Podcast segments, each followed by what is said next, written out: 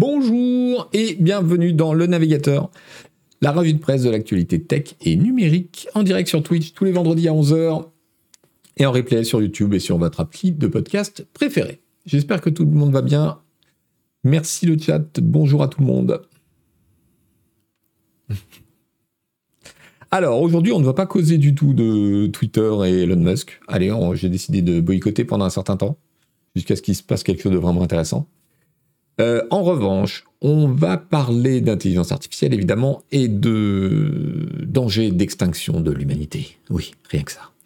On va parler du pavé numérique, qui est une sorte de nouveau média que nous allons lancer.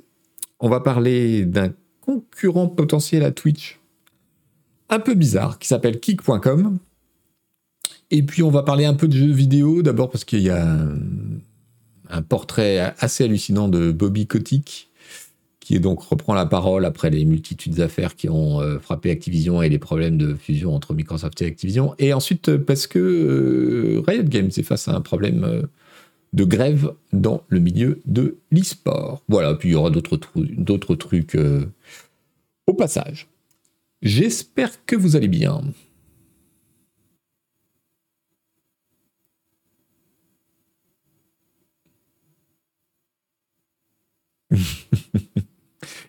Alors, euh,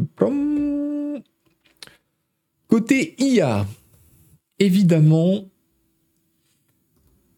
la grande excitation du moment, c'est ce communiqué de presse. Un peu étonnant. Donc, euh, un, un organisme à but non lucratif américain qui s'appelle Center for AI Safety, qui ne s'est pas particulièrement, euh, comment dire, distingué euh, jusque-là, a réussi à mettre d'accord un certain nombre de gens euh, dont les noms cliquent un peu, sur une seule phrase,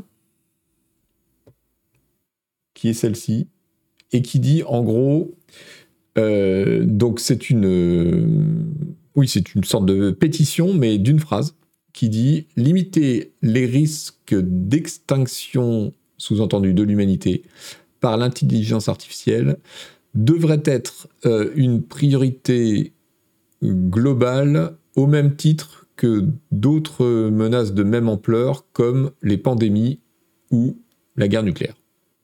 Voilà, rien que ça.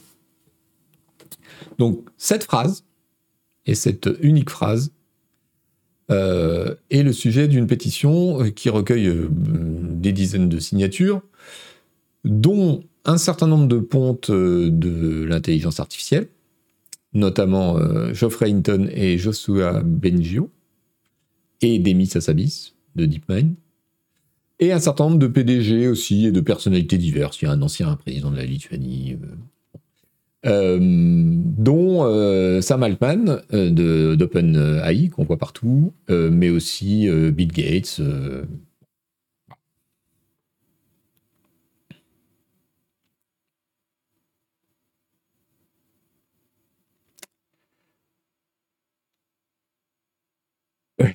le, chat est, sceptique. Et c'est vrai que bon. Alors, il y, a, beaucoup de choses qui vont pas euh, dans cette euh, dans cette phrase. En vrai, déjà euh, intelligence artificielle, il, faudrait quand on comment dire, quand on met ça à côté de menaces globales comme les pandémies ou la guerre nucléaire, il faudrait quand même définir ce qu'on entend par là, parce que l'intelligence artificielle, c'est vague. Laquelle?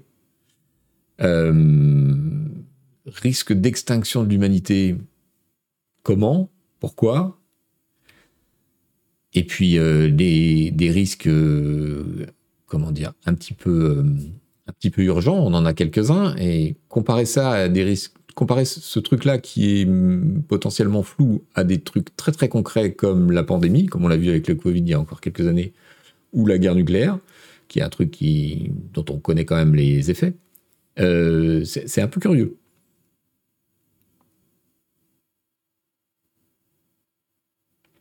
Nobi qui dit Ça me fait penser à l'ingénieur Google qui s'est fait virer parce qu'il était persuadé que son IA était vivante. C'est des gens qui y croient beaucoup trop pour être crédibles. c'est là où c'est compliqué en fait, parce qu'il y a quand même des gens très très intelligents dans cette histoire. Euh, et la phrase est suffisamment vague pour mettre d'accord un peu tout le monde. Et potentiellement, il y a des gens qui ont signé ça en se disant euh, Oui, je signe ça parce que c'est un appel à faire attention à ce qu'on fait. Euh, sauf que la phrase, elle est, elle est arme, quoi. En fait, tout ça fait penser à, ce mouvement qui prédit l'arrivée euh, d'une euh, d'une intelligence artificielle superhumaine, générale, etc. On sait que c'est un peu un truc chez... Bah, a une philosophie qui va dans ce sens-là au sein d'un certain nombre de personnes de la Silicon Valley qui paraît à la limite du délire, quoi.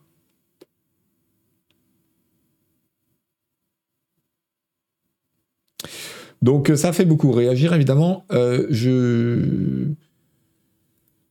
vous recommande. Alors déjà, je vous ai pas donné le le communiqué de presse. Ah oui, il y a une circonstance euh, aggravante selon moi dans le communiqué de presse qui est pas dans la pétition. Ça c'est le communiqué de presse. Hein. La pétition c'est juste ça et les signatures. sinon le communiqué de presse il va jusqu'à pour bien enfoncer le clou, quoi. Il va jusqu'à citer euh, Robert Oppenheimer, vous savez le, le scientifique qui est à l'origine de, de, la bombe atomique. Et donc euh, on, insiste quand même assez lourdement euh, sur le côté soyons des scientifiques responsables et sachons que nous avons quelque chose d'extrêmement dangereux entre les mains. C'est assez gênant. Euh, ce que je voulais vous donner, et d'une manière générale, je vous recommande ce journaliste. Donc, euh, Brian Merchant, euh, c'est un chroniqueur spécialisé dans la tech du Los Angeles Times. Donc, par définition, quand même assez proche de tout ce qui se passe au sein de la tech Silicon Valley. il est excellent et son, sa chronique là-dessus est très très bonne. Elle s'intitule euh, Inquiet par rapport, euh, enfin effrayé par l'intelligence artificielle. C'est ce que c'est ce que veulent les startups qui, qui vous le vendent. Et tout son article est une démonstration en ce sens euh, pour dire en gros bah voilà, pourquoi est-ce que, réfléchissons un peu, pourquoi est-ce que des startups et des sociétés qui développent ces, intelligences artificielles euh, font des déclarations dans ce sens. Parce que vous vous souvenez peut-être, il y a quelques semaines, il y avait déjà euh, un appel solennel euh, à faire une pause dans le développement des IA, signé par Elon Musk, etc., par tout un tas de gens. Et, et, donc, lui prend les choses en disant, mais pourquoi ces gens font ces discours? Pourquoi est-ce que ceux qui ont ces produits font ces discours? Et la réponse, c'est qu'il n'y a qu'une raison pour laquelle ils pourraient faire ces discours, c'est que ça sert leurs intérêts, en fait. Et donc, euh, dans son article, il, développe un peu pourquoi euh, ce genre de déclaration euh, doit être pris avec beaucoup de suspicion et pourquoi c'est aussi un plan marketing.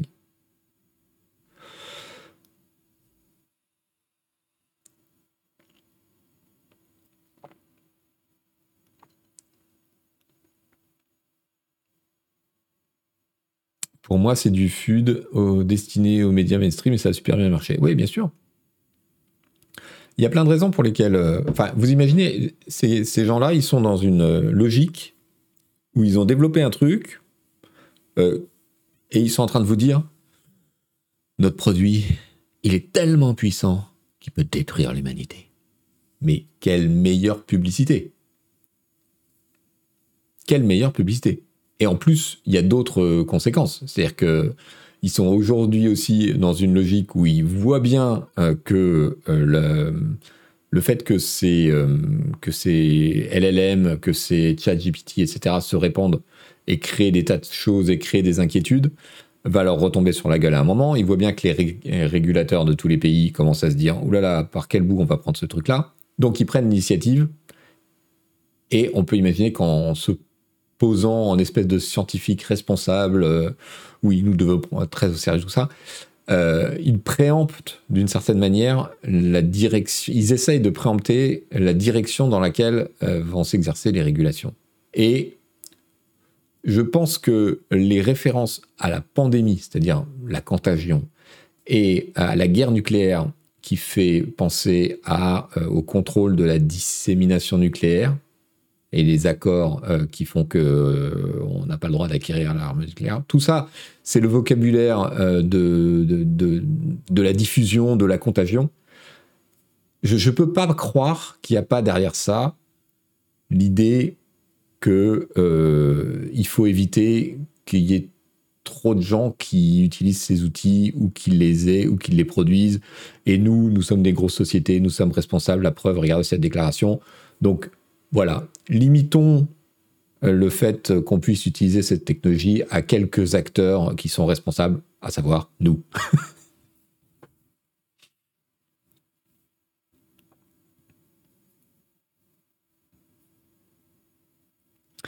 Nagbava, mais cette peur ne risque pas de conduire à des régulations qui iraient contre leur business. Alors, en fait, je pense que s'ils sont intelligents, ils savent que les régulations sont inévitables. C'est comme ça que fonctionnent les lobbies qui sont les plus efficaces. C'est pas en essayant de, à l'ancienne, interdire toute régulation. Non, c'est en essayant de se mettre dans le flot et d'orienter les régulations, parce qu'ils estiment que de toute façon il y en aura, mais de les orienter dans le bon sens en, coopérant, en, ayant des attitudes et des communications euh, qui les rendent euh, indispensables. Il y, a, un autre élément qui est très important, c'est que hum, en mettant l'accent sur l'outil, sur le pouvoir supposé de cet outil, on met en retrait le pouvoir bien réel de celui qui possède l'outil. Autrement dit, on déplace la discussion sur l'outil plutôt que de laisser la discussion euh, se placer sur euh, Microsoft, Google, les GAFAM. Vous voyez? Je ne suis pas en train de dire que c'est un complot et que tous les gens qui ont signé euh, cette pétition ont ça en tête. Mais je pense que euh, si euh, Sam Altman est là-dedans, euh, si un certain nombre de gens qui sont des CEO d'entreprises ou les directeurs des labos ou les directeurs scientifiques de l'intelligence artificielle d'un certain nombre de gens là-dedans sont là-dedans, c'est aussi parce qu'ils sont portés plus ou moins consciemment par cette volonté-là.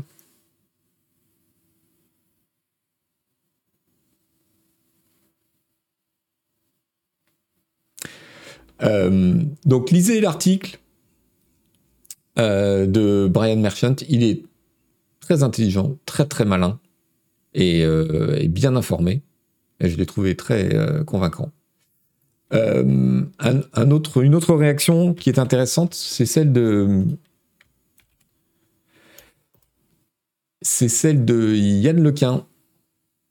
Yann Lequin, c'est un scientifique, un spécialiste de l'intelligence artificielle français, mais qui est le patron de l'IA chez Facebook. Et qui nous dit euh, l'intelligence artificielle superhumaine euh, n'est absolument pas même proche du, haut de la liste des risques existentiels pour l'humanité, euh, en grande partie parce qu'elle n'existe absolument pas. On, à moins d'avoir même une idée basique pour une intelligence artificielle qui aurait le niveau d'un chien, euh, discuter de, des problèmes de sécurité, etc., est complètement prématuré. Et il cite un tweet de Andrew Ng, qui, qui, est, le, qui est un chercheur en IA euh, qui a travaillé pour euh, l'entreprise chinoise Baidu, euh, qui dit quand je pense au risque existentiel pour l'humanité, euh, je pense à la prochaine pandémie, je pense au, changement climatique, je pense éventuellement à un astéroïde. L'intelligence artificielle va être une part importante de la solution à ces problèmes. si vous voulez que l'humanité survive et progresse durant les mille prochaines années, faisons en sorte que l'intelligence artificielle plus vite, pas plus lentement. Alors ça, c'est un autre propos.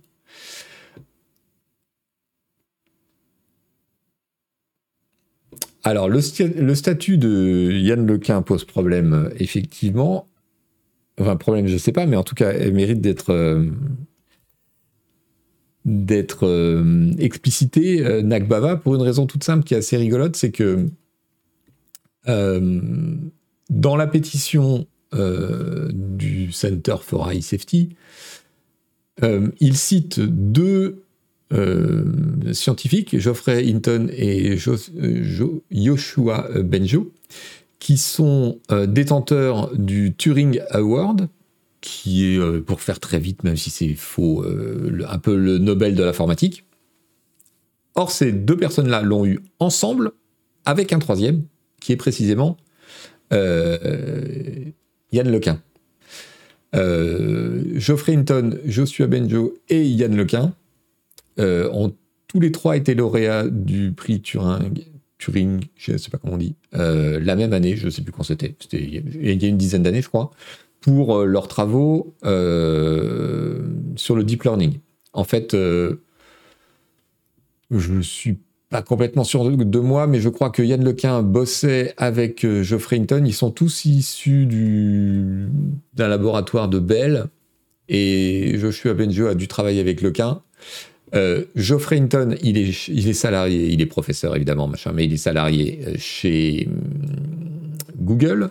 Euh, Joshua Benjo, lui, il dirige un très gros centre de recherche canadien qui s'appelle le MILA, qui est très influent. Et Yann Lequin, il est salarié chez Meta, il est chef de l'IA chez Meta. Donc tous ces gens sont dans les GAFAM en réalité, parce que même Benjo, s'il n'est pas directement dedans, euh, son centre de recherche travaille avec toutes les plus grosses boîtes. Donc euh, Yann Lequin, il est dans la sauce au même titre que ceux qui ont signé. Tu vois ce que je veux dire?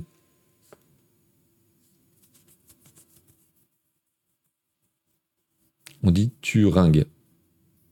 Turing. Ok.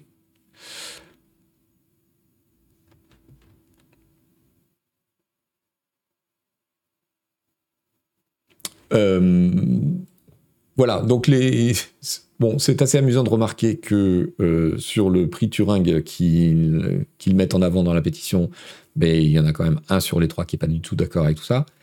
Et d'un autre côté, il faut pas du tout oublier que tous ces gens-là sont euh, profondément immergés dans la culture d'entreprise américaine, et dans les GAFA, qui ont qui sont les, euh, les sociétés qui ont les moyens de monter des labos et de donner euh, des financements considérables nécessaires pour mener toutes ces recherches. Yarenouki qui nous dit Laurence De Villers, chercheuse sur IA à la Sorbonne, qui est intervenue dans ma boîte cette semaine et sur le même type de raisonnement. Elle parle de continuer, mais de mettre en lumière toutes les questions éthiques et morales que les IA entraînent.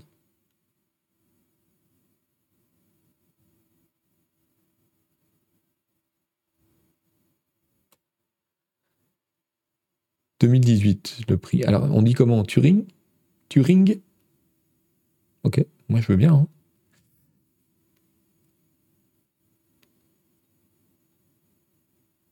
Turing, ok. Euh, alors, on n'est pas en train de dire non plus, enfin, moi je ne suis pas en train de dire non plus qu'il faut absolument avoir aucune inquiétude sur les IA. Et, par exemple, euh, le tweet de euh, Andrew NG sur il faut que ça aille plus vite, etc., il y aurait beaucoup de choses à dire là-dessus.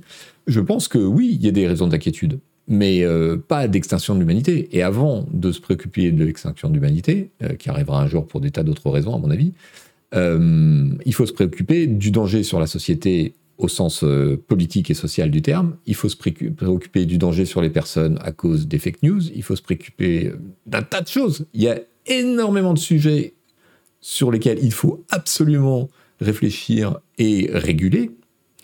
Et je pense que mettre en avant l'extinction de l'humanité, c'est une manière d'éviter de parler de tous ces sujets qui sont beaucoup plus concrets. Voilà pour expliciter euh, mon, point de vue.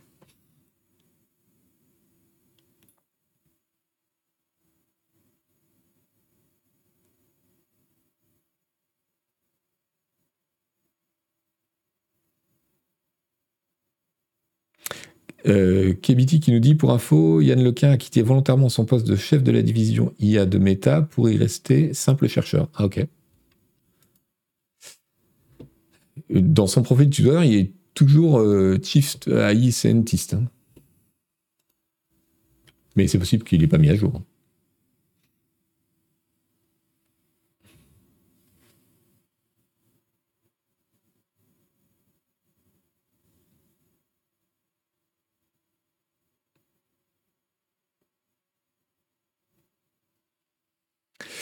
Euh, qu'est-ce que j'ai d'autre pour vous euh, Une petite leçon de journalisme aussi. Un post LinkedIn, parce que évidemment ça fait partie du problème. Euh, ne pas reprendre aveuglément ce genre de truc sans une distance critique. Et là, je vous ai montré effectivement une réaction d'un journaliste, celui de Los Angeles Times, qui, qui, a, à mon sens, la bonne approche. Mais euh, ce, truc-là est partout euh, sur Internet et sur les médias sans aucun recul. Euh, genre, oulala Et ça fait peur aux gens qui n'y connaissent rien en plus, parce qu'objectivement, il y a des signatures très renommées, etc. Et on peut se dire, hmm, bah, si ces types disent ça, c'est peut-être quand même qu'il y a quelque chose. Jeff Jarvis, que je, dont je vous présente le post LinkedIn là, c'est un prof de journalisme assez connu aux États-Unis qui enseigne, qui a écrit des bouquins, etc. et qui et, qui, je pense, fait le, bon point sur les choses en citant un certain nombre d'autres réactions, euh, notamment dans la ligne de ce que je vous ai dit. C'est-à-dire que la paranoïa, c'est l'outil marketing, en l'occurrence. Et euh, que euh, faire peur aux clients, c'est pas un problème pour ces boîtes-là, parce que en même temps, elles vendent la puissance supposée de leurs outils. Donc euh, voilà, ils s'en foutent que vous et moi, on ait un peu la trouille en, se disant extinction de l'humanité. C'est pas ça qui compte. Eux, ils s'adressent euh, au marché euh, financier pour que leur capitalisation pardon, boursière crève le plafond. Ils s'adressent aux autres clients, grosses entreprises, pour les convaincre que c'est leur solution qui est surpuissante, etc. etc.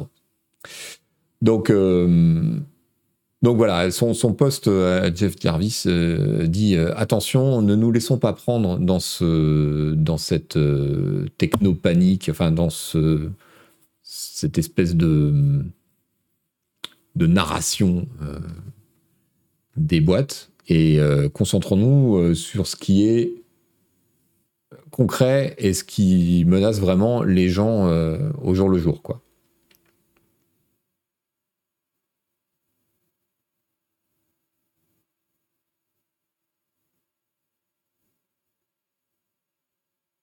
Je vous conjure d'être critique, c'est une injonction paradoxale.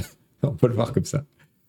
Euh, si vous voulez une autre source, alors il y a un article du Time en ligne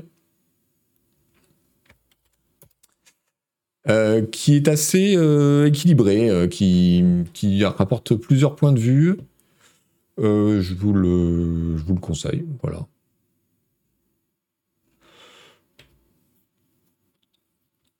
N'oublions pas que ces mêmes boîtes, enfin, dans le même temps où un certain nombre de ces gens qui travaillent pour des grosses entreprises euh, appellent à une extrême vigilance face à l'extinction de l'humanité, ces mêmes boîtes, à savoir Meta, euh, Google, euh, Microsoft, Amazon, ont licencié tout ou partie de leurs équipes éthiques et sûreté du contenu depuis janvier. Hein.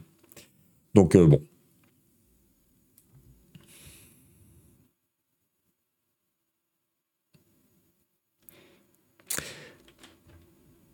Euh, il y a autre chose qu'il faut garder à l'esprit, c'est que donc Sam Altman, le, patron d'OpenAI, euh, a signé ce truc-là, et dans le même temps, c'est le même Sam Altman euh, qui euh, menace l'Europe euh, de retirer ses produits d'Europe en disant ah mais non mais les régulations que vous envisagez ça va pas être possible. Nous on sera obligé de ne, plus avoir de ne plus opérer en Europe et de ne pas être présent sur le marché européen si elles se mettent en place. Y a sur un certain nombre de personnes pas tous les signataires de cette liste mais sur un certain nombre de personnes clés l'hypocrisie est absolue et totale. la, question qui, ce qui est plus étonnant et la question qui se pose, c'est la motivation et la position intellectuelle de beaucoup d'autres, y compris les scientifiques, les ingénieurs, qui signent ça.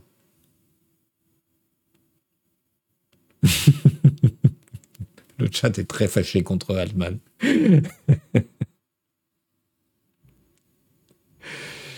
Salut Captain Planète, merci. Oui, la coupe de cheveux, c'est celle de, c'est celle de l'été, tu vois.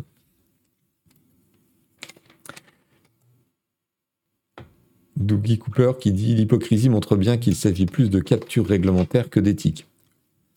Ouais, du point de vue d'un certain nombre de personnes et notamment euh, ce PDG-là, certainement. Après, il faut peut-être pas mettre tout le monde dans le même bateau. Il y, a, sûrement des gens qui signent ça et dont les inquiétudes sont légitimes. Il y a aussi des gens, parce qu'il n'y a pas que des scientifiques, il y a des personnalités. Je vous ai dit, il y a un ex-président d'un pays balte, il y a des gens qui sont un. Enfin. moi, je pense qu'ils sont un peu intoxiqués par, le, par ce discours-là.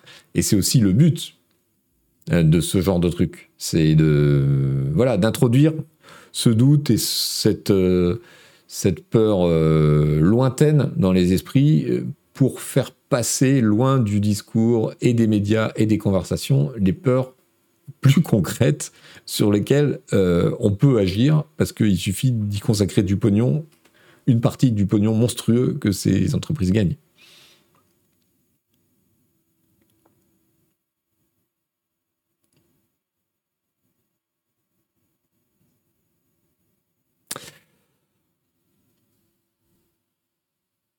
Donc, euh, écoutez, voilà, je crois qu'on voilà, on a fait un peu le point là-dessus.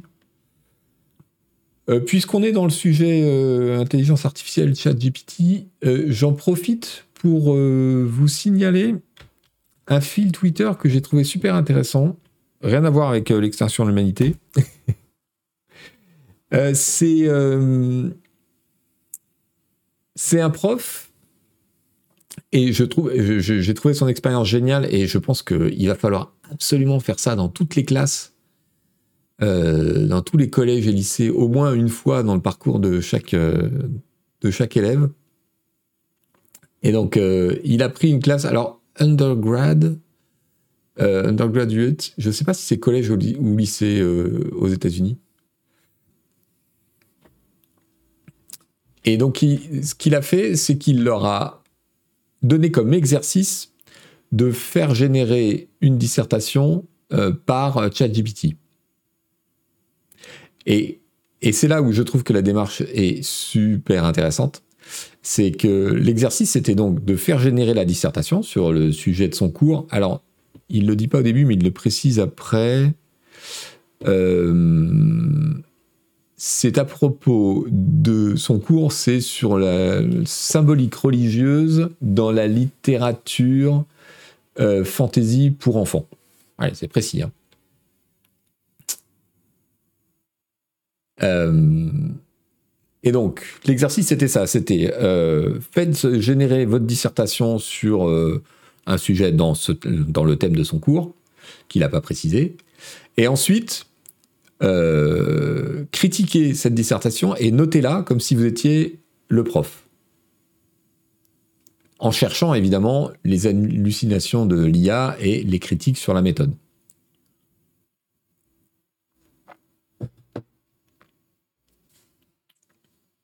Undergrad, c'est licence? Ok, donc ça me paraissait un peu précis pour du collège-lycée. Donc euh, j'ai dit une connerie. Euh, ce sont, c'est à l'université. Euh, donc, à la recherche de fausses citations, de fausses sources ou de vraies sources mais mal comprises ou mal utilisées, etc. Euh, et il, a, il raconte qu'il a été halluciné sur le fait que tout, toutes les dissertes, tous les devoirs euh, comprenaient des erreurs. Il pensait qu'il y en aurait beaucoup, mais pas forcément sur tous. Et du coup, c'est super intéressant comme exercice parce que les étudiants ont été confrontés euh, concrètement au fait que c'était absolument pas fiable. Et euh, avant ça, certains d'entre eux, ils racontent, pouvaient penser que, que c'était à, peu près toujours bon ou qu'il y avait quelques petites erreurs, etc. Et il raconte que voilà, ils étaient, les étudiants du coup étaient assez choqués par l'exercice.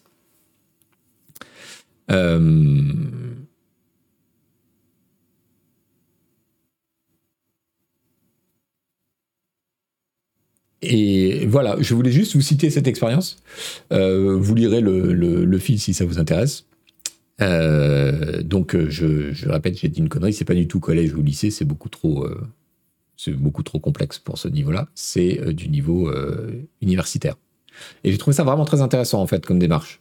Euh, parce que il y a beaucoup de discours aujourd'hui sur euh, voilà il faut au lieu d'interdire ChatGPT il faut euh, intégrer son existence dans l'enseignement. Il faut voir comment présenter ça aux, étudiants aux élèves aux collégiens. Le faire faire et ensuite le faire critiquer par ces mêmes étudiants je trouve que c'est la bonne solution en fait. Et effectivement c'est la bonne solution pour derrière être capable d'expliquer comment ça fonctionne et pourquoi les résultats sont parfois souvent absurde.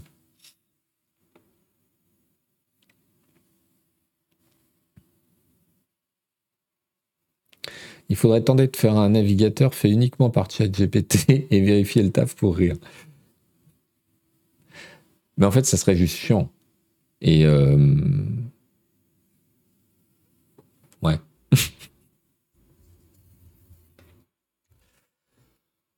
Allez, voilà, on en a assez avec l'IA.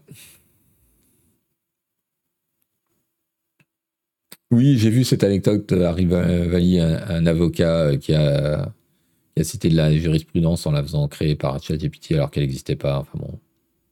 On va en avoir plein, du coup, euh, des gens qui font des conneries avec ça. Mais euh, la démarche pédagogique, bah, il reste une bonne démarche pédagogique à trouver justement pour éduquer.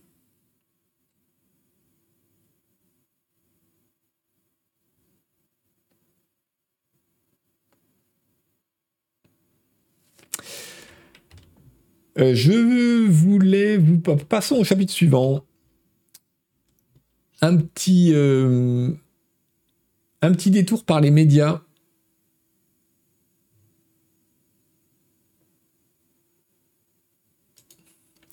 Un petit détour par les médias pour vous parler euh, d'un projet interne à Preston Stop Canard PC qui s'appelle le pavé numérique. Vous saviez qu'on avait une... Enfin, vous saviez ou vous ne saviez pas, mais on l'a dit plusieurs fois ici. On a lancé, il y a trois ans, une newsletter un peu rigolote qui s'appelle Le Cri du Lapin et qui euh, bah, comprenait un peu les meilleurs articles de Canard PC, mais aussi une revue de presse sur la tech, une revue de presse sur le hardware, quelques recommandations euh, euh, d'achat type bon plan qu'on sélectionnait, euh, y compris sur les jeux vidéo avec des grosses réductions avec notre partenaire euh, Games Planet, qui, je le rappelle, est un vendeur de clés français tout à fait officiel, qui paye ses impôts, sa TVA en France, etc. Euh, et donc, le cri du lapin, ça a été lancé il y a trois ans. On en est au 82e numéro. Et ça a eu un assez gros succès et ça nous a donné l'idée de construire quelque chose dessus. Bon, déjà après trois ans, on commençait à tourner un peu en rond, donc il fallait il fallait renouveler un peu le truc. Et donc l'idée, c'est euh, de lancer une newsletter, cette fois hebdomadaire, euh, qui euh, parle. Alors, qui reprend ce que faisait le cri du lapin, mais qui en rajoute sur le suivi de l'actualité des nouvelles technologies et d'une manière peut-être un petit peu plus générale de la culture Internet, en fait, comme on fait un peu toutes les semaines dans le navigateur euh, en live euh, avec le chat, avec les sujets de la semaine, euh, mais sous forme de chronique plus écrite. Et, voilà. Du coup, on change le nom, ça devient le pavé numérique. Ce sera hebdomadaire.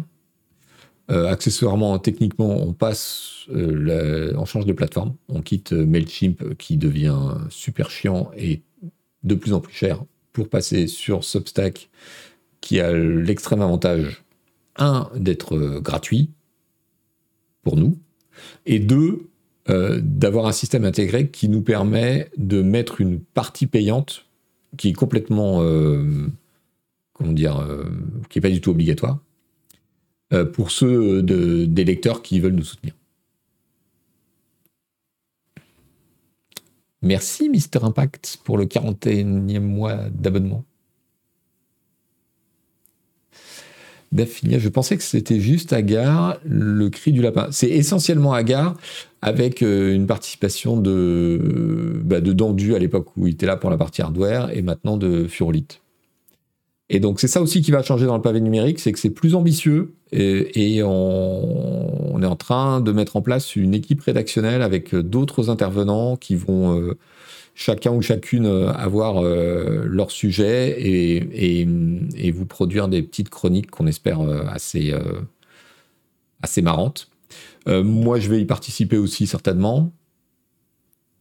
Du coup ça devient payant. Non ça ne devient pas payant. Ça reste gratuit pour tout ce qui était le cri du lapin avant. Euh, en revanche, on rajoute du contenu qui sera accessible aux gens qui payent. Mais on ne sait pas encore euh, où va se placer exactement la frontière. Et c'est pour ça qu'on va le lancer d'abord gratuit pour tout le monde, le temps de faire nos tests euh, et de, voir vos réactions et d'ajuster un peu ce qui, ce qui vous intéresse ou pas. et, on mettra en place l'espèce de paywall pour ceux qui veulent nous soutenir, euh, je sais pas quand, en tout cas pas en juin. En juin, on va, on va produire le contenu et, faire tous nos tests et voir les réactions des lecteurs et vos retours avec euh, le contenu disponible pour tout le monde. Mais à terme, euh, l'idée c'est que ce qui existait dans le cri du lapin gratuitement continue d'exister gratuitement dans le pavé numérique. Voilà. Et il y aura un contenu en plus qui sera payant pour ceux qui veulent, en fait. Pour ceux qui veulent euh, soutenir le truc ou euh, que le contenu intéresse. En revanche, les infos sur Musk seront payantes. voilà, c'est ça. Alors, Monsieur qui nous dit en résumé, c'est un merge entre le cri du lapin et un relancement d'humanoïde, mais en format numérique uniquement, parce que ça suffit de se faire enfler par les distributeurs et les vendeurs de papier, c'est ça. C'est exactement ça, t'as tout compris. Non, vrai, le, vrai, l'affiliation avec humanoïde existe parce que. Euh, mais moi, j'ai toujours eu envie, depuis l'arrêt d'Humanoïde, qu'on trouve un moyen de suivre euh, l'actualité de la tech. Et c'est pas un hasard si aujourd'hui je suis devant vous euh, chaque semaine pour, faire une revue de presse sur ces sujets. C'est parce que voilà, ça m'intéresse et, le fait de plus faire Humanoïde, de plus avoir ce média pour traiter de cette actu-là, ça me frustre. Donc, voilà. Et comme au fur et à mesure de l'existence du cri du lapin, Agar a lui aussi de plus en plus pris goût à faire la revue de presse, à raconter des anecdotes un peu débiles euh, sur la technologie, les NFT, euh, machin, et à faire tout un travail de, mise en perspective et aussi de, dénicher l'insolite dans cette actualité-là. Eh ben, on, essaie de, de donner une nouvelle ampleur à cette direction. Voilà. Une idée du prix. Alors, il y a un prix minimum chez Substack. On ne peut pas décider. Euh, si ça avait été que moi, je l'aurais mis à 2 euros, mais c'est pas possible. le prix minimum, visiblement, c'est 5 euros par mois. Mais on a moyen de faire des promotions. Donc, on le fera autant qu'on peut, surtout pour le lancement. Et il y a un abonnement, on, va mettre en place un abonnement annuel qui donnera une réduction. Voilà. C'est hebdo. Donc, euh, ça va être euh, quelques euros par mois pour euh, avoir le truc toutes les semaines. C'est le OnlyFan de l'actualité numérique. C'est un peu le principe de Substack. Hein. C'est le OnlyFan des, des, newsletters. Il y aura des pigistes dessus. Oui, tout à fait. Il y a une nouvelle équipe qui est en train d'être constituée. On cherche des gens qui ont une. L'idée, c'est de traiter de la technologie, mais sous un format j'allais dire littéraire, non pas littéraire, mais très écrit.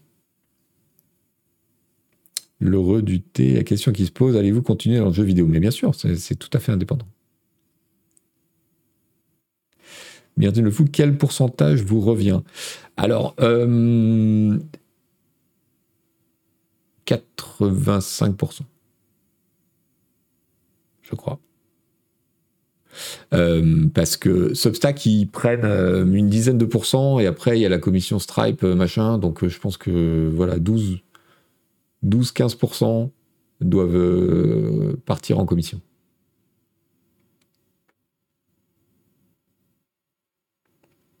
Merci Spujby pour ton prime.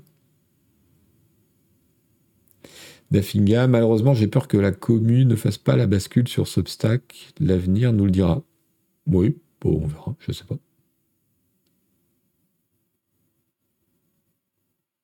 Labellius, sinon merci pour le Doom Scroller, toujours aussi bien. merci beaucoup.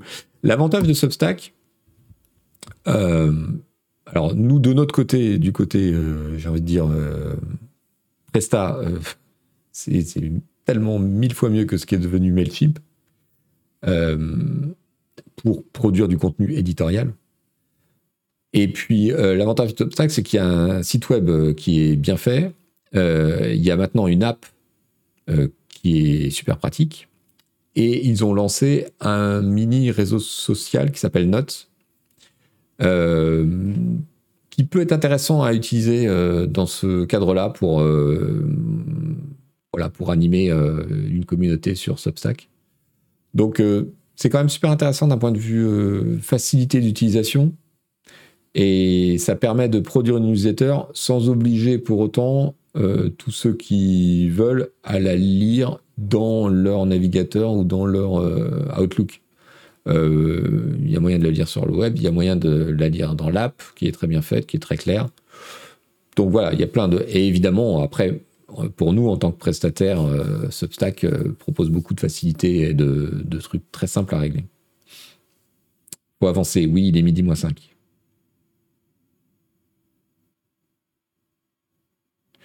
Myrdine Le Fou, j'imagine que vous avez fait un calcul du nombre d'abos qu'il vous faut pour être à l'équilibre. C'est ambitieux vis-à-vis du nombre d'abos sur la newsletter.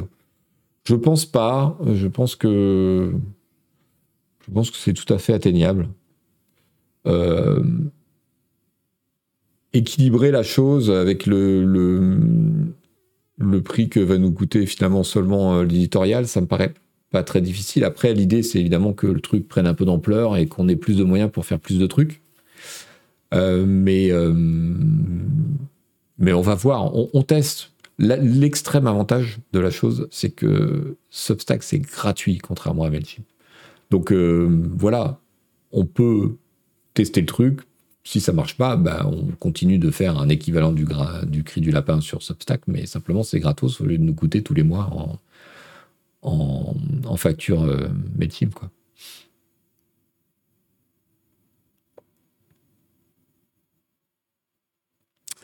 Voilà, voilà. Allez, euh, côté com, je, suis tombé là-dessus, ça m'a fait beaucoup rire. Euh, je vous ai pas mis le, lien, je crois. Hop. Donc ça, c'est le lien vers euh, la dernière, la dernière newsletter qui est partie de Mailchimp avant-hier pour avertir du changement. Voilà. Après, on fait la on fait la bascule de la base de données en début de semaine euh, sur, euh, sur Substack. Et on vous produira avant le premier numéro du, pavé numérique, pardon, lapsus, qui aura lieu mercredi 7 juin. Euh, on fera un petit mot pour vous expliquer un peu mieux que ce que je l'ai fait là, de façon un peu plus claire, le, projet, le lancement, les différentes étapes, le gratuit, le payant, comment ça va se passer.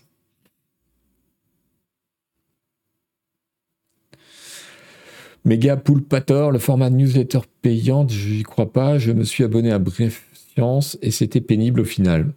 Mais c'est bien d'essayer. Écoute, je pense qu'effectivement, c'est pas pour tout le monde. Hein. Je m'attends pas à, ce qu'on ait 75 euh, 000 abonnés. Hein. Mais il y a de plus en plus de gens qui apprécient de lire des trucs bien écrits dans un format euh, un peu long euh, tranquillement, euh, sans euh, trucs qui clignotent et sans, sans pub partout.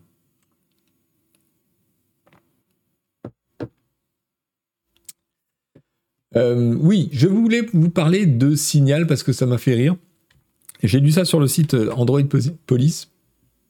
Dans la logique messager crypté en communique en loose day, etc. donc la messagerie Signal permet maintenant euh, de camoufler son icône sur votre téléphone. C'est-à-dire que en fait, ils ont un petit système. Vous pouvez choisir à quoi ressemble euh, l'icône de signal euh, sur votre téléphone, et donc la faire passer pour une icône de news ou, ou un truc de météo. et vous pouvez mettre le, nom que vous voulez, etc. Donc ils proposent news, prise de notes, météo ou waves, je sais pas ce que c'est. J'ai trouvé ça très drôle. Donc on en est au point où les gars de Signal se sont dit, il y a des gens qui ne veulent pas que l'on sache qu'ils ont Signal sur leur téléphone.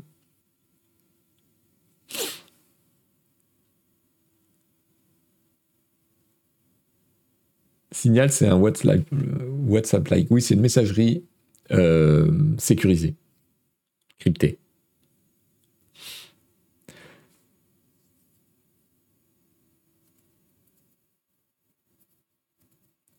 Alors bon, en même temps, il n'y a pas 15 000 solutions, donc je pense que les gens qui sont chargés professionnellement de détecter s'il y a signal sur votre téléphone, euh, ils vont le trouver. Mais bon, j'ai trouvé ça rigolo.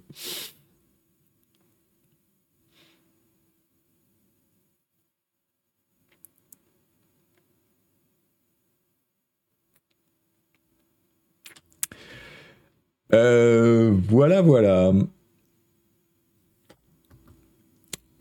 Côté promo, figurez-vous que nous avons un nouveau magazine en kiosque aujourd'hui même. Aujourd'hui même. Avec une incroyable nouvelle. Creative Assembly sort un nouveau Total War et il est consacré à l'Égypte ancienne. Il s'appelle Total War Pharaoh. Donc euh, nous avons euh, ce jeu en couverture et un article visuel sur ce que nous a présenté euh, Creative Assembly en exclu il y a quelques semaines, avant même l'annonce de l'existence du jeu, figurez-vous. Et un article de Louis-Ferdinand Sebom sur un dossier sur pourquoi les jeux s'inspirent de l'Antiquité et une sélection des jeux de l'âge classique. Honnêtement, je sais que je dis ça à chaque fois, mais cette fois, c'est, je le pense encore plus que d'habitude. Euh, c'est un super numéro. Il y a beaucoup, beaucoup de choses très différentes. Euh, des dossiers, des chroniques, des tests. Euh, très très bon numéro. J'ai beaucoup, j'ai beaucoup aimé, notamment le grand test de d'Hélène Ripley sur Zelda. Euh, il y a l'excellente chronique euh, jeu vidéo débat sur une histoire, une histoire personnelle des romances lesbiennes, on va en reparler. Euh, le grand mythe du jeu vidéo, des previews. Non, franchement, c'est un numéro très varié et super intéressant, y compris en test le Asus ROG Ali, vous savez, le concurrent du Steam Deck.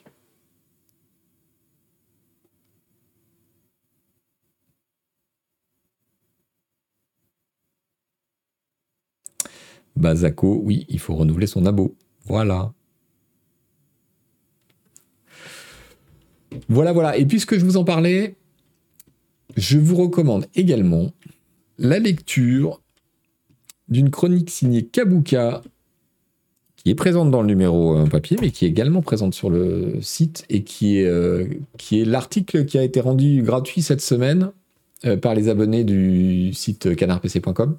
Que chaque semaine, les abonnés peuvent voter pour un article qui va être gratuit 7 jours. Donc c'est l'article qui était gratuit cette semaine, donc il sera gratuit jusqu'à dimanche minuit. Et c'est euh, une chronique euh, très personnelle sur qui s'intitule Une histoire personnelle des romances lesbiennes dans les RPG ou ce que Dragon Age Origin et Stardew Valley m'ont appris de l'amour. Dragon Age Origin, écrit euh, Kabuka, aura toujours une place à part dans mon cœur. D'abord parce que c'est avec lui que j'ai découvert un Noël de 2029, de 2009, pardon, 2029, j'y suis moi, que les CRPG étaient le meilleur genre de jeu vidéo au monde. Ensuite parce que c'est avec lui que j'ai découvert un Noël de 2009 que j'étais attiré par les femmes. Euh, c'est un super article. C'est un super article parce que il montre bien euh, comment dans le jeu vidéo aussi bien et à, égalité désormais euh, que à égalité avec le cinéma, à égalité avec le roman, l'importance des représentations sociales euh, qui sont produites dans le récit et leur importance pour euh, le lecteur ou certains lecteurs. Comment c'est pas forcément une question d'orientation sexuelle, ça peut être euh, toutes sortes de différences qu'on a, comment euh, c'est important, en particulier euh, quand on est jeune ou quand on traverse une période difficile, de retrouver dans ces récits de fiction des représentations qui se jouent et qui vous parlent de ce que vous êtes, alors même que peut-être vous ne le savez pas. Et euh, je trouve ça absolument génial que Canard PC euh, accueille et suscite euh, ce genre d'article. Évidemment, si je vous en parle, c'est parce que vous n'avez absolument pas besoin d'être lesbienne ou même homosexuel pour apprécier l'article. Il, est, cette chronique est très très générale. Elle parle des représentations, elle parle de ce qui joue dans le, dans le récit, que ce soit le jeu vidéo ou ailleurs, c'est transposable. Et de l'importance que ça peut avoir euh, dans la vie de tous les jours. Il y en a tous, en tant que joueur, je pense, rencontrer un jour un jeu qui, sur un sujet précis ou sur un détail précis, euh, nous parle, nous aide, nous convainc ou nous fait découvrir quelque chose. Et c'est aussi la force des créateurs, euh, encore une fois, que ce soit des cinéastes, des romanciers ou des scénaristes de jeux vidéo, c'est la force des créateurs de, de, produire quelque chose euh, qui nous parle de nous-mêmes, alors même peut-être qu'on ne le sait pas.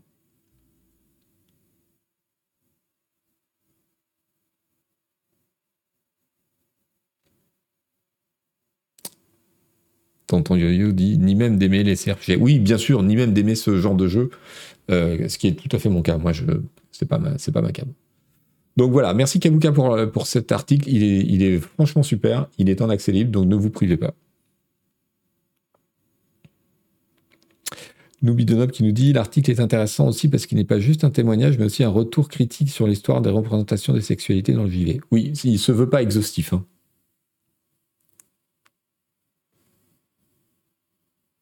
Dafinga, bah moi en kiosque, j'ai acheté un numéro de Canard PC de 2016. Comment c'est possible? Il n'y avait même pas le plus récent. oui, alors c'est toi qui as posté ça sur Twitter, c'est incroyable. Tu t'es retrouvé avec un numéro d'il y, a, y a 7 ans qui était encore en kiosque. moi non plus, je ne comprends pas comment c'est possible, honnêtement.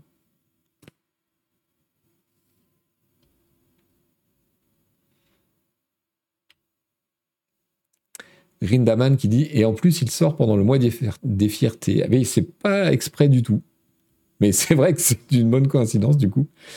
Alors, il faudra que je demande à, Hélène Ripley si elle a fait exprès de publier dans, le numéro de juin, mais je pense pas du tout, en fait. Je, crois que c'était une, une, soumission euh, de Kabuka qui avait rien à voir. Peut-être que ton kiosque s'appelle Antiquaire.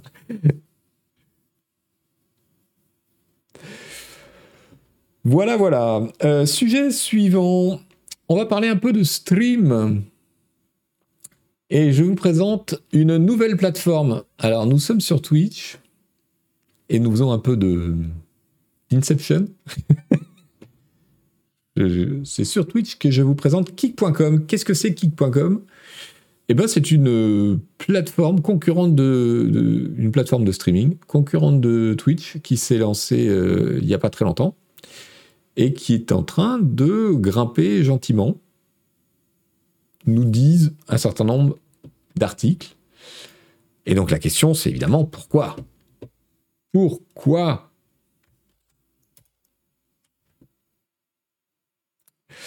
Le Lilol qui dit le Twitch pour les streamers qui se sont fait kick de Twitch. Voilà, c'est un c'est un peu ça. Alors, j'ai deux articles à vous proposer. Euh, un sur le site de BFM TV. Oui, je sais, j'ai des, sources euh, extrêmement fiables. Qu'est-ce que Kik, la plateforme controversée de streaming qui veut détrôner Twitch? Alors, qu'est-ce qu'ils nous disent? Malgré une, audience encore limitée, la plateforme de diffusion en direct qui commence à attirer les grands noms du streaming. Blablabla, bla bla, il nous fait part des transfuges.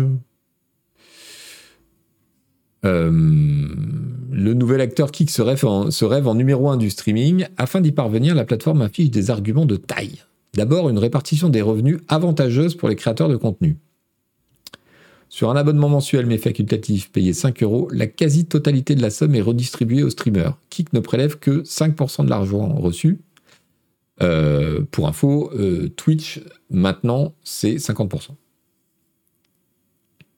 Et évidemment, c'est un argument de poids pour les gros streamers. Euh,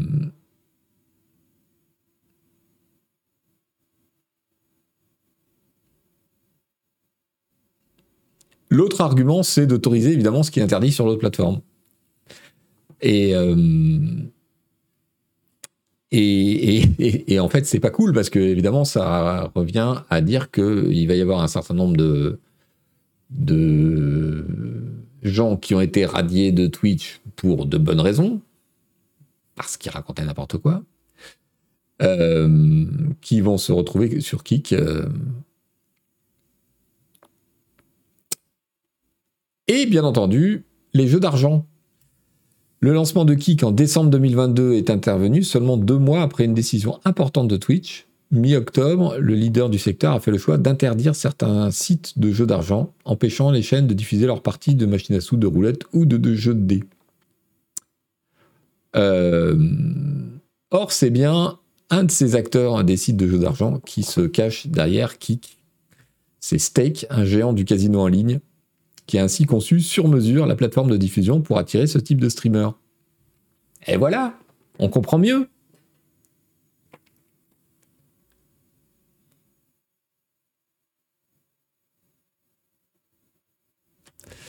On comprend mieux euh, un autre article de Numérama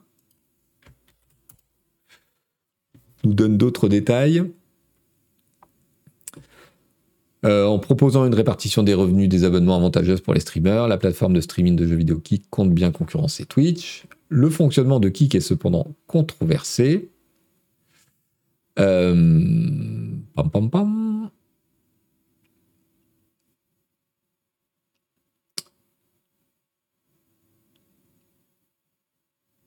Reste des interrogations sur la pérennité de ce modèle, bien que son cofondateur assure que le site est déjà rentable. Euh, nous ne toucherons pas euh, votre revenu d'abonnement. Ce n'est pas une source de revenu principale pour les sites de streaming. Vous avez été induit en erreur et conditionné à penser autrement sur d'autres plateformes. Cling, cling, Twitch.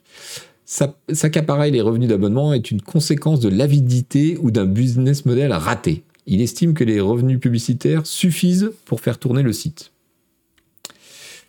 Euh, Kik nous dit Numérama mise sur les jeux d'argent et de hasard blablabla. Euh, Sur le site, on constate que la grande majorité des visionnages se concentrent dans la partie talk, discussion, mais exactement slot et casino.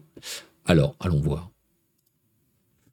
Tuk tuk tuk, qu'est-ce qu'on a aujourd'hui? Donc, just, just, Chatting sur kick.com, 51 980 spectateurs. Slot et casino, 10 000. Diablo, 3 000. Et après, ça dégringole, il n'y a plus rien. Eh bien, euh, oui, je crois que effectivement, Monsieur Numirama, vous avez raison. Euh, j'ai le plus grand doute sur la pérennité de ce genre de choses parce que euh, rappelons quand même qu'il y a quelques règles françaises, européennes, machin, sur euh, la modération et les contenus autorisés ou pas. Que si Twitch a fini par virer les trucs de casino, c'est qu'il y a une bonne raison. c'est que ce sont souvent des arnaques d'une part, et que d'autre part, ça commençait à les exposer juridiquement à un risque assez important, parce qu'il y a quand même beaucoup de pays où la promotion des jeux d'argent est très strictement réglementée. Bon. Pool, hot tub et bikini, oui, euh, ils ont aussi euh, du contenu sexy euh, qui, qui est bienvenu, disons. Donc bref, je m'emballerai pas trop. Euh. Et puis pour les, le problème des petits streamers qui pourraient être intéressés, alors euh, cela étant, ça met quand même un gros doigt sur euh, un des problèmes de Twitch, qui est la part extravagante des revenus qu'il conserve. Bon, nous, à Canard PC, on a la chance d'avoir obtenu une répartition 70-30 à l'époque où c'était encore possible. Et franchement, 70-30, c'est, c'est à peu près honnête. C'est ce que, font les, les App Store, etc. Donc, bon, ça me choque pas plus que ça. Mais 50-50, c'est hard et le, le 70-30 n'est plus accessible aujourd'hui. Donc, bon. Alors, question chiffre, hein, parce que c'est quand même ça qui compte. Un petit article de gamesindustry.biz pour mettre les choses au point, qui nous dit que. Euh, donc, c'est un article qui date du 25 mai, qui dit Depuis janvier, euh, Kik a donc atteint 114 millions d'heures vues avec euh, une activité des chaînes qui a monté de 180%. Mais on est encore très très très très loin de Twitch avec ça. Hein.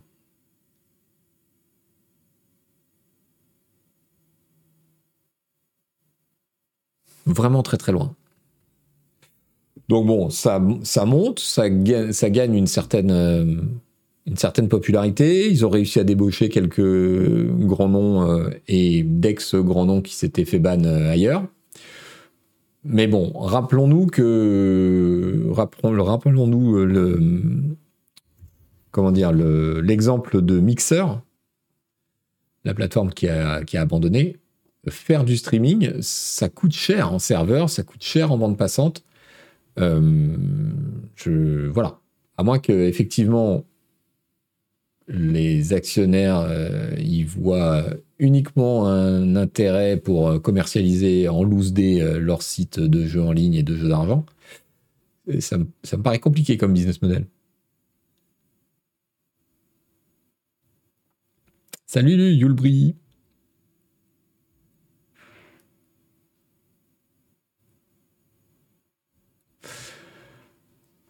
Voilà, voilà.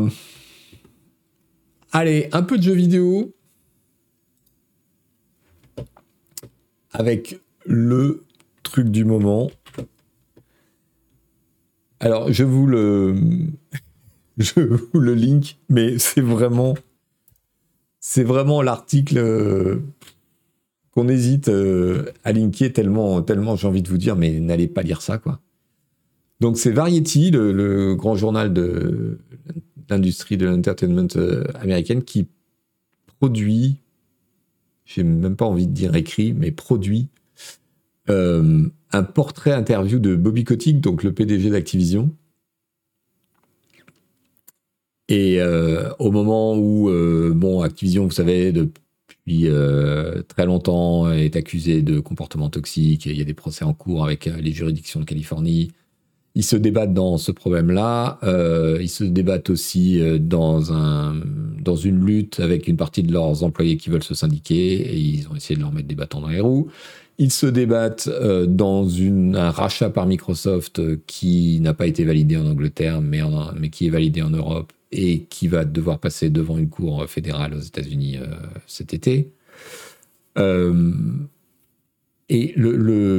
l'article le, est un est incroyablement euh, dénué de tout esprit critique. Kotick, c'est un super chic type, euh, c'est un visionnaire, euh, les problèmes de, comment dire, de sexisme systémique et de discrimination, pas du tout. en fait, ça a été monté en épingle. Ouais, franchement, c'est hallucinant. C'est incroyable. Bobby Kotick sera également dans la partie payante de la newsletter.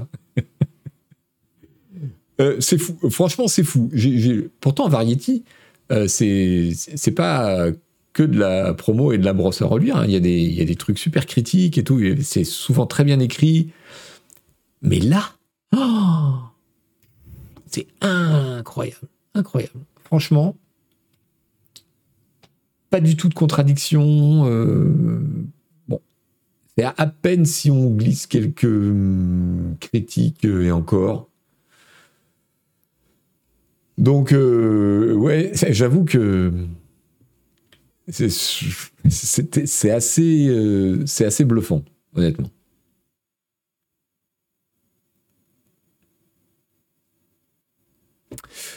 Voilà, bon, donc c'était pour vous signaler ça. Qu'est-ce que j'ai d'autre à vous dire? Ah oui, dans le genre. Euh, le. Le grand capital. Euh, je vous propose un petit fil Twitter de Oui d'accord qui revient euh, sur une petite tension dont on va parler entre Riot Games et les joueurs de la ligue autour de d'une ligue américaine autour de League of Legends. Je vous lis le fil de de d'accord. Euh, alors attendez que je vous donne le bon, le bon URL. Voilà. Pour poser les données du problème, et puis après on va aller voir euh, les articles concernés. 50 joueurs pro, nous dit oui d'accord, de la plus haute division de League of Legends en Amérique du Nord ont voté pour faire grève. Ils ne participeront pas au lancement du championnat qui aurait dû débuter aujourd'hui, c'est-à-dire le 1er juin. C'est la première action collective de cette ampleur dans l'e-sport, dit oui d'accord. Riot Games, qui développe le jeu organise le championnat, a riposté en autorisant les propriétaires des équipes qui emploient ces 50 joueurs à les remplacer au dernier moment. Bref, à faire appel à des briseurs de grève. Bon, alors, le, on peut contester le, terme, mais bref. Euh, ces joueurs euh, se sont rassemblés dans une association qui a d'abord été fondée par Riot, Riot Games, mais qui a été vite détourné par les joueurs pour s'auto-organiser en toute indépendance et qui ressemble de plus en plus à un syndicat. La classe, dit oui d'accord. On va parler des revendications, euh, etc. Ça snowball, ouais.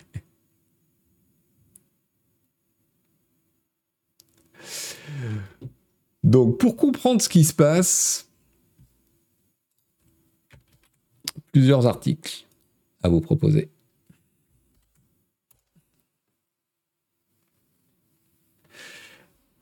un de Kotaku euh, qui titre euh, Riot menace d'annuler entièrement euh, la saison e-sport si les mm, joueurs en grève ne parviennent pas à un accord. Alors j'aime bien cette phrase. Si vous ne parvenez pas à un accord avec nous, nous annulons tout. Autrement dit, vous n'abandonnez pas en race campagne toutes vos revendications,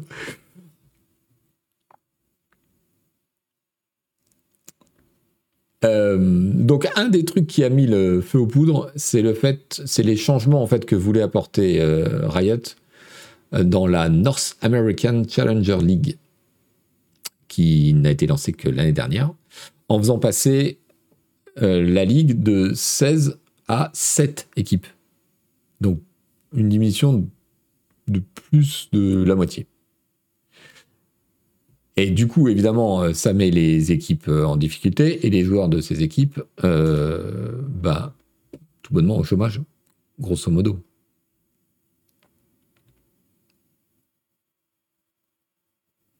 Il faut, savoir que depuis un an ou deux, il y a un gros problème économique dans l'e-sport qui a longtemps été un peu survendu on se rappelle que notamment Blizzard pour Overwatch euh, avait euh, vendu des franchises euh, des dizaines de millions de dollars. Aujourd'hui, se retrouve un peu embêté. Personne n'y retrouve ses petits, en réalité, à part les éditeurs des jeux en question, pour qui l'e-sport est une promo gratos et qui détiennent très fermement dans leurs mains toutes les clés et tous les verrous.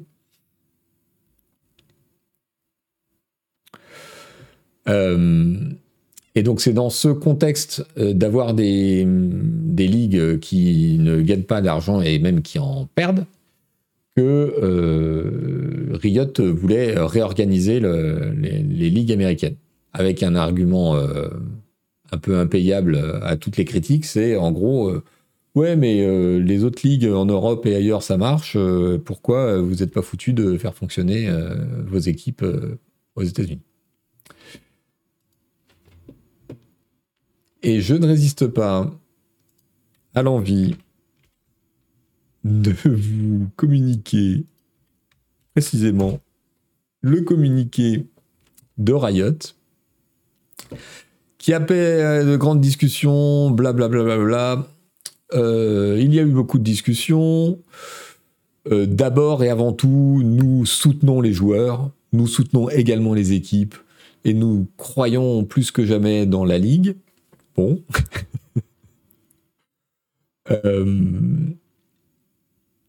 ils expliquent que bon, ça marche ailleurs, donc pourquoi ça marcherait pas aux États-Unis? Euh, et que puisqu'il y a un grand débat, etc., ils acceptent de différer de 15 jours le début de la saison pour que les discussions euh, prennent place. Et puis après, c'est là que le communiqué euh, devient assez surréaliste. C'est-à-dire qu'ils adressent les revendications de l'association des joueurs et ils les démontent les unes après les autres en disant non mais euh, bon ça c'est naïf, euh, ça c'est juste euh, pas crédible financièrement. Donc toutes les, toutes les revendications de, de l'association des joueurs sont prises les unes par, après les autres en disant non mais ça c'est pas possible, non mais ça c'est pas possible, non mais ça c'est pas possible, non mais ça pas, question. Donc on voit pas très très bien dans quel état d'esprit vont se passer les discussions des 15 prochains jours.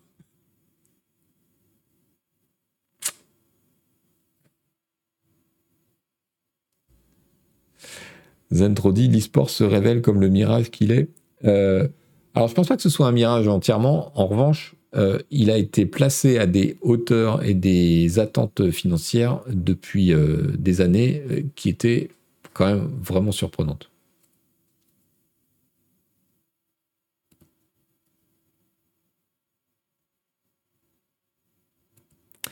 Asround qui nous dit il faut faire gaffe, mais les grands méchants, c'est pas Riot, ce sont les piètres pompiers dans la ferme et les équipes américaines qui ont retiré leur bille d'un coup.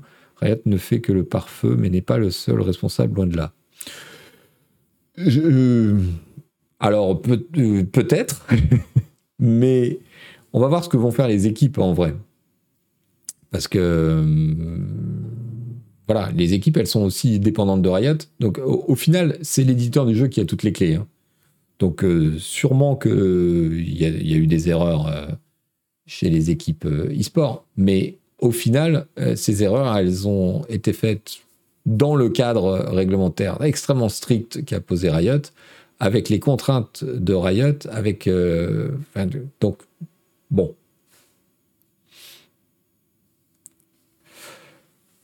Voilà, on va voir hein, comment ça tourne, cette histoire. Est-ce que les équipes vont lâcher les joueurs? Est-ce que les équipes vont soutenir les joueurs? Est-ce que hum, la ligue euh, finalement va être euh, annulée? Euh, Ça va être potentiellement intéressant. ça fait des années, moi je ne suis pas un spécialiste de l'e-sport, mais chaque fois que j'en parle, j'insiste sur le fait qu'on est dans un système qui est très différent du sport autre, du sport, j'allais dire, classique, parce que tout est absolument sous contrôle de l'éditeur de jeu. Il n'y a aucune indépendance possible. Et que les gens qui se font euh, avoir dans l'histoire, ce sont systématiquement les joueurs. Donc, euh, s'il pouvait y avoir un, enfin, le fait qu'il y ait une prise de conscience qu'il n'y a pas de sport sans sportif, et donc une prise de conscience des sportifs à un endroit euh, que, eh ben, après tout, c'est eux qui ont la clé euh, du spectacle. Hein, c'est eux qui sont la clé du spectacle.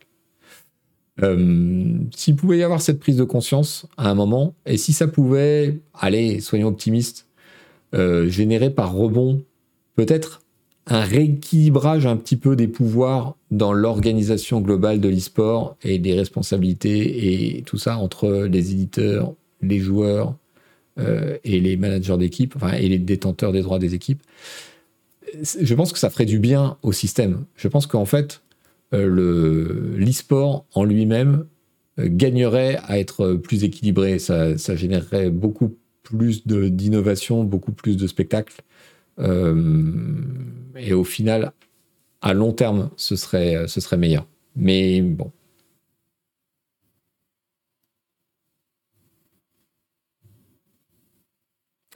Est-ce que le coach va devenir champion du monde de Runeterra? Non.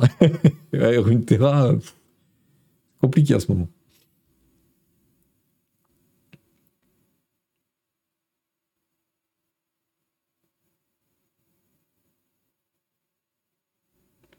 Alors Arsène qui précise, les équipes de Division 1 ont retiré toutes leurs académies en Division 2, c'est ça qui a lancé la machine.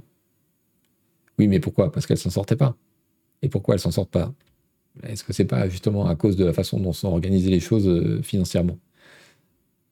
Riot, c'est pas pas des gentils hein, sur la, question de l'e-sport et des droits. Euh.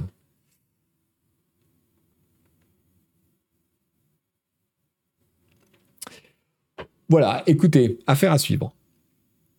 12h28, on est presque à l'heure. On a le temps de, on a le temps de passer au bonbon du navigateur.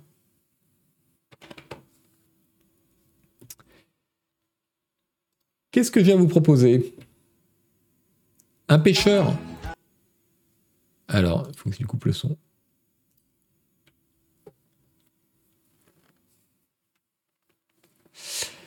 Les bonbons. Alors ce monsieur, qui est à la pêche sur son bateau, est très très content. Il a un magnifique poisson, dont il veut une preuve vidéo évidemment. Et comme c'est un, c'est un gars responsable, euh, il fait de la pêche responsable. Et donc évidemment, il va, il va relâcher sa proie, regardez. Oh non, je me suis trompé.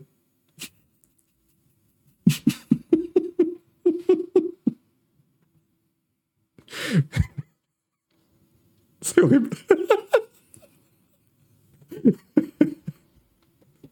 je ne m'en lasse pas. Je, crois que je l'ai regardé 15 fois hier. Le pauvre. Je pense honnêtement que je l'ai regardé 30 fois hier.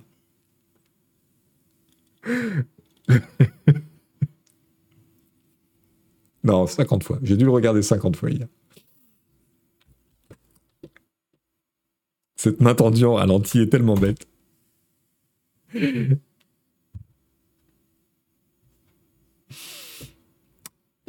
Euh, voilà, après ce sourire, un truc assez impressionnant. Un monsieur qui fait des gâteaux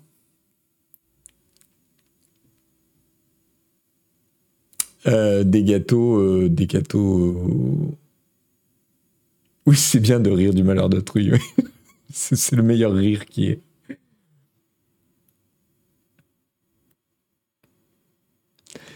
des gâteaux très très réalistes, regardez.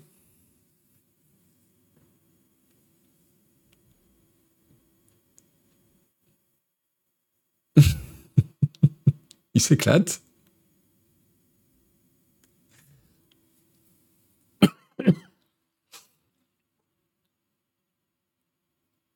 l'aspirateur est moins réussi. Mais ça, c'est frappant.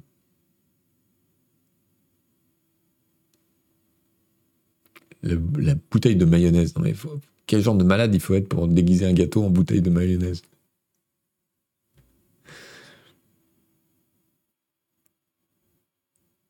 Un jour, il finira par manger accidentellement un objet qui n'est pas un gâteau. Et il fera des millions de vues. Et il fera des millions de vues sur sa chaîne Instagram.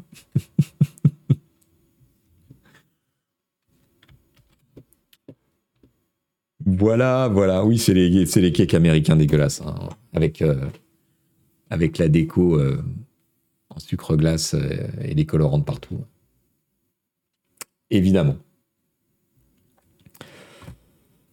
Bon, mes amis, c'est fini? C'est déjà fini?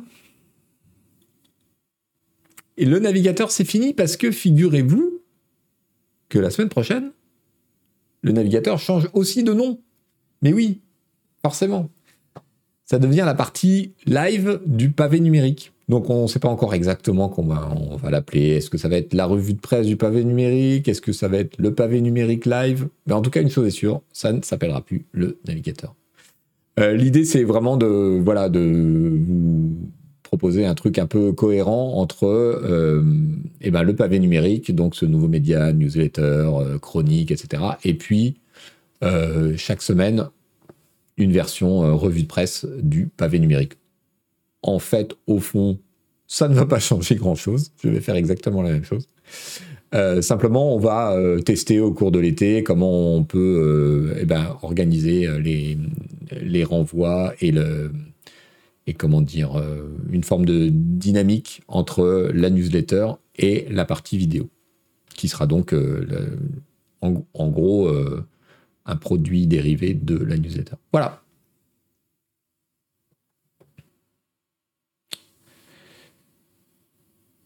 Faut pas qu'on oublie le nonslog, c'est tout. le cri du lapin qui s'est pris le pavé numérique dans la gueule. Oui, c'est ça, Oscar Tillage. Merci d'être là, au fait. Cette annonce incroyable. Non, mais euh, honnêtement, euh, ça change rien. C'est juste pour une question de cohérence entre euh, nos contenus, comme ça parle de la même chose. Voilà, on va le regrouper sous la même ombrelle, en fait.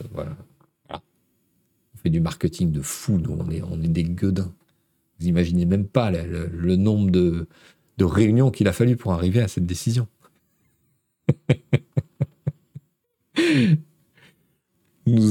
Nous, horizontaliser les convergences entre vos silos éditoriaux dans le cadre d'une stratégie d'information transmédia pour conquérir un marché libre. Voilà, c'est ça. Il manque un 360 quelque part dans ta description, Damien Clem, je pense.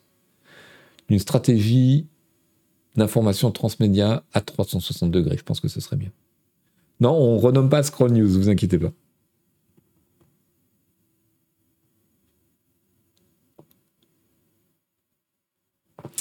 Très bien. Écoutez, je vous remercie d'avoir euh, suivi. Merci pour ceux qui soutiennent la chaîne avec des abonnements.